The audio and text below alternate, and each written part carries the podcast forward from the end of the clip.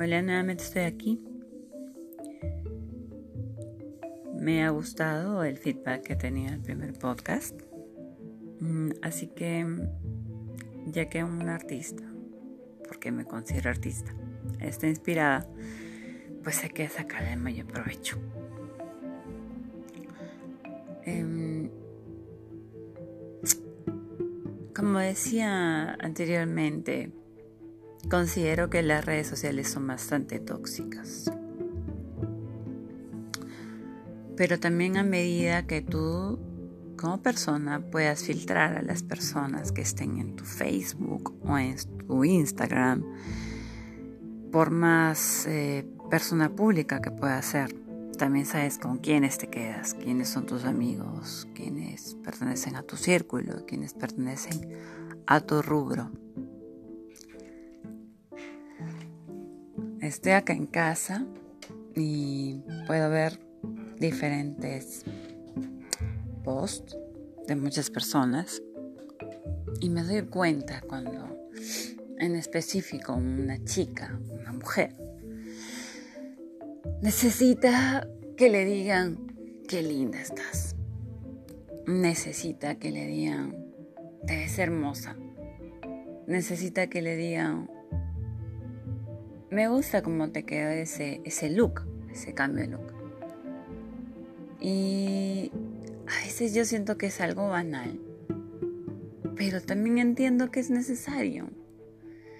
Como seres humanos somos personas que debemos sociabilizar. Debemos sociabilizar. Si no lo hacemos, estamos como que muertos.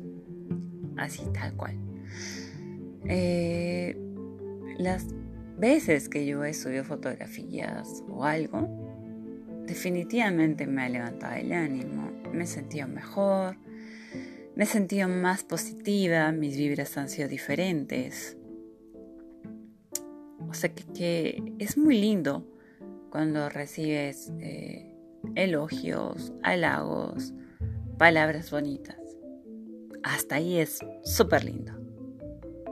Pero lo que no es nada bacán es cuando empiezas a recibir acoso, cuando te sientes vulnerable, cuando te escriben cosas feas, cuando te desalientan, cuando te ponen una etiqueta que tú no eres. Tampoco está bacán, ¿no? Eso no está chévere. Eso no es de respeto hacia una mujer. Y si hablamos netamente de mujeres, sabemos que somos el género que ahorita está siendo totalmente maltratado, que nos están generando pérdidas, nos están generando mucha, mucho dolor, nos están generando mucho miedo, nos están generando menos deseos de salir a la calle, menos deseos de postear una foto, menos deseos de conocer a una persona, menos deseos de confiar.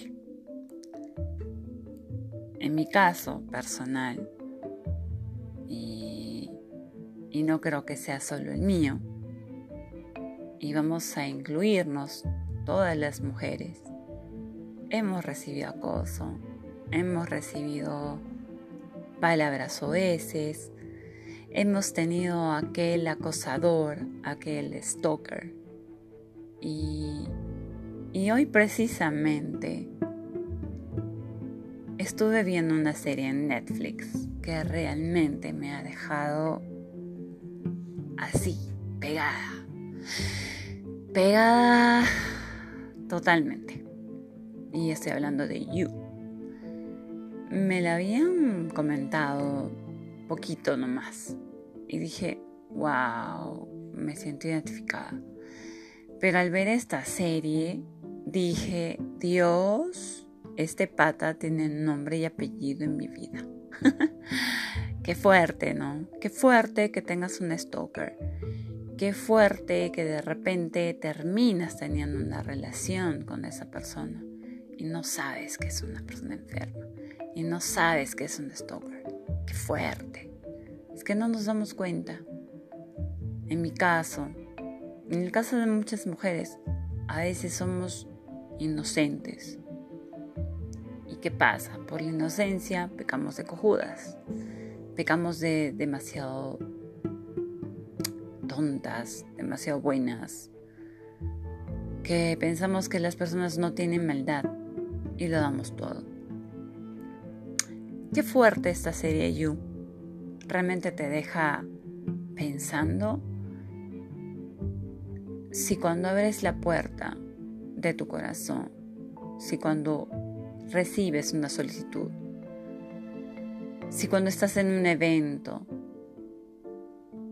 aquella persona que te admira, aquella persona que te sigue, es un stalker. Qué fuerte, qué miedo. Y ahorita abundan ese tipo de personas. Si nos vamos por el lado amable, por el lado de que puede ser algo divertido y te puedes reír, eh, ahí dicen, ¿no? El Brian y la no sé cuántos, que se me fue el nombre, y la Kimberly.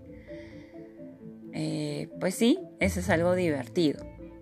Pero las redes sociales realmente abren un campo increíble para aquellas personas que están con la mente enferma, que tienen una mentalidad fuerte, enferma. Tú no te das cuenta y no lo sabes.